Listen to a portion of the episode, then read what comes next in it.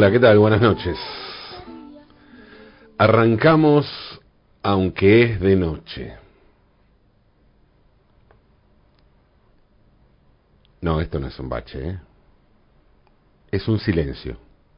Escuchen. Silencio. Silencio. El silencio. Y más silencio.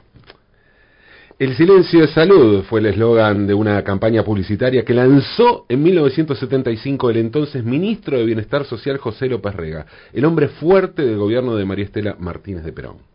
Una campaña que curiosamente, paradójicamente, hizo mucho ruido. La consigna, el silencio de salud, se multiplicó en los medios de todo el país y tuvo una presencia icónica en la ciudad de Buenos Aires.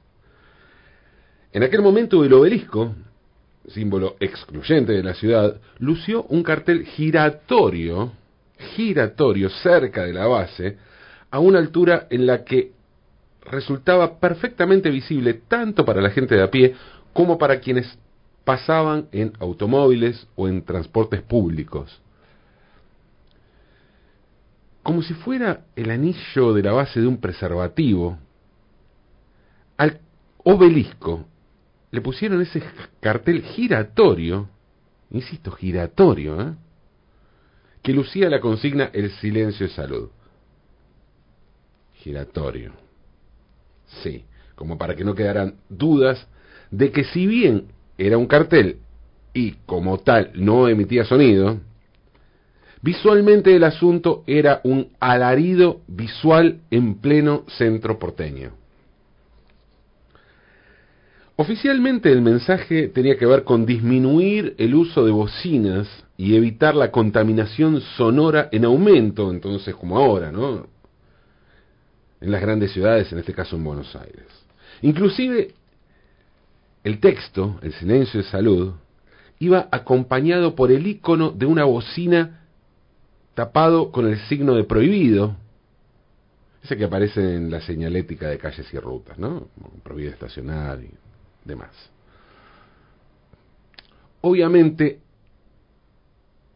el mensaje era otro, mucho menos saludable. En aquel momento la Alianza Anticomunista Argentina ya había comenzado a cometer sus crímenes y a perfilarse como la antesala de lo que serían, como se pudo comprobar después, del golpe del 24 de marzo de 1976, los grupos de tarea de la dictadura cívico-religiosa militar. La AAA, tal la, la sigla de Alianza Comunista Argentina, asesinó a militantes populares, censuró a medios opositores y puso bombas en teatro en teatros donde actuaban artistas críticos al gobierno. Muchos de ellos tuvieron que partir al exilio. Esta organización parapolicial clandestina, pero financiada desde el Estado, se dedicó a callar voces críticas. Lo saludable del silencio del que hablaba la consigna pasó a ser entonces una provocación por parte de un gobierno autoritario. Sin embargo, y más allá del uso nefasto de esta consigna en ese momento histórico, hay que reconocer que la frase no le faltaba razón. El silencio es lo que constituye el sonido. O sea, por ser su antítesis, es lo que hace que exista un sonido. Como sucede con la oscuridad y la luz, no puede haber sonido sin silencio. Repito por las dudas, no se trata con esto de justificar la frase bestial del gobierno de la AAA, una frase que quedó tan marcada en una generación que luego de 1983 con la vuelta a la democracia, el recién creado sindicato de prensa acuñó otra frase que parecía una clara respuesta a aquella de la década del 70. La peor opinión es el silencio. Una frase contundente y certera. Sí, el silencio puede ser un estado saludable, pero nunca una opinión. Bueno, sí, ¿no? está aquello que decía Groucho Marx, es mejor quedarse callado y dejar la sospecha de que uno es un imbécil que abrir la boca y despejar toda duda. Pero ese es otro tema. El silencio siempre puede ser una opinión, y hasta una opinión exacta y contundente, y contundente, pero no pretendo ponerme ni filosófico ni quisquilloso. La frase la peor opinión es el silencio volvió a usarse durante un par de décadas y tuvo mucha relevancia durante el debate sobre la ley de servicios audiovisuales y la concentración de medios en el país. El silencio es básicamente un estado de introspección y también, también un imposible porque es imposible lograr un silencio total. Inténtenlo. Van a ver que no se puede. Siempre la naturaleza nos regalará algún sonido. Al aire libre, el viento, las hojas, los pájaros, pero inclusive en un lugar cerrado y aislado, un estudio de grabación, por ejemplo, siempre tendremos a nuestro cuerpo expresándose de alguna forma. El corazón, la respiración, la panza. Tal vez ese sea el motivo por el que el silencio se relaciona inevitablemente con la muerte. Es la muerte la que nos lleva al silencio total. Por eso es tan trágico el silencio en silencio el tango de Gardel y Lepera, sobre una madre cuyos cinco hijos murieron en el campo de batalla, en Francia, en la Primera Guerra Mundial. Silencio en la noche, ya todo está en calma, el músculo duerme, la ambición descansa, arranca el tango, mostrando un ambiente desolador, desprovisto totalmente de vitalidad. No hay ni ambición, no hay sentimientos buenos ni malos en esa noche marcada por la ausencia. El silencio del título es el de la viejecita que se quedó sola con cinco medallas, una por cada uno de sus hijos que murió sirviendo a la patria. Y es también el silencio que se rompe por el llanto de un niño y la respuesta de su madre en un campo que ha vuelto a florecer. La esperanza, para Gardel y Lepera, surge del silencio de la muerte. Para Caetano Veloso, en cambio, el silencio tiene un valor sagrado. En su tema para Ninguém, el artista bahiano le canta a lo que él cree es lo mejor de la música brasileña. La letra de esa canción enumera a artistas cantando canciones de otros artistas. Por ejemplo, dice Chico cantando Exaltazao da Mangueira, Milton o que será, Javan cantando Drao, Gilberto cantando sobre todas las cosas, Max Policia, dice la canción, entre otros autores y canciones que nombra, ¿no? O sea, Chico Huarque cantando un samba tradicional, Milton Nascimento un tema de Chico Huarque, Javan un tema de Gilberto Gil, Gilberto Gil un tema de Chico Huarque y Max, Max Cavalera, Cavalera, perdón, ex cantante de Sepultura, cantando un tema del grupo Titás. Después de esa larga enumeración, el tema de Caetano concluye diciendo, mejor que eso solamente el silencio. Mejor que el silencio solo Joao en referencia a su héroe absoluto de la música universal, el también baiano y padre de la bossa nova, Joao Gilberto. Caetano Veloso cree en el valor supremo del silencio y lo considera por encima de casi todas las canciones y las interpretaciones de esas canciones que más ama. Pero su fe en el silencio se ve alterada cuando aparece una fe superior, un Dios supremo llamado Joao Gilberto. Pero así todo, le canta a la fe, a la superstición del silencio. En vida siempre hay sonido. Lo que sí tenemos es, como le sucede a Caetano Veloso, la utopía, el deseo, la ilusión del silencio.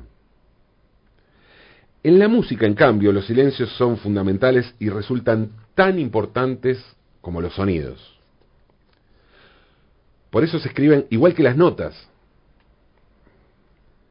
Se dice comúnmente que la música es el arte de combinar los sonidos, pero en realidad debería decirse que es el arte de combinar los sonidos y los silencios. Tan importante es el silencio que, al igual que esos cuadros con el lienzo en blanco o donde la materia solo se expresa como eso, como materia, como abstracción matérica sin ninguna disposición figurativa o pautada, la música también se puede hacer solo de silencios.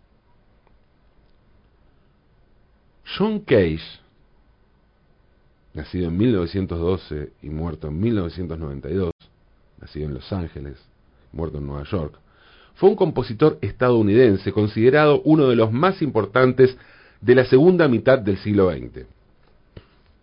El mayor aporte de Cage a la música contemporánea tiene que ver, por un lado, con la incorporación del azar en las composiciones y por otro, con trabajar con instrumentos alterados o inventados.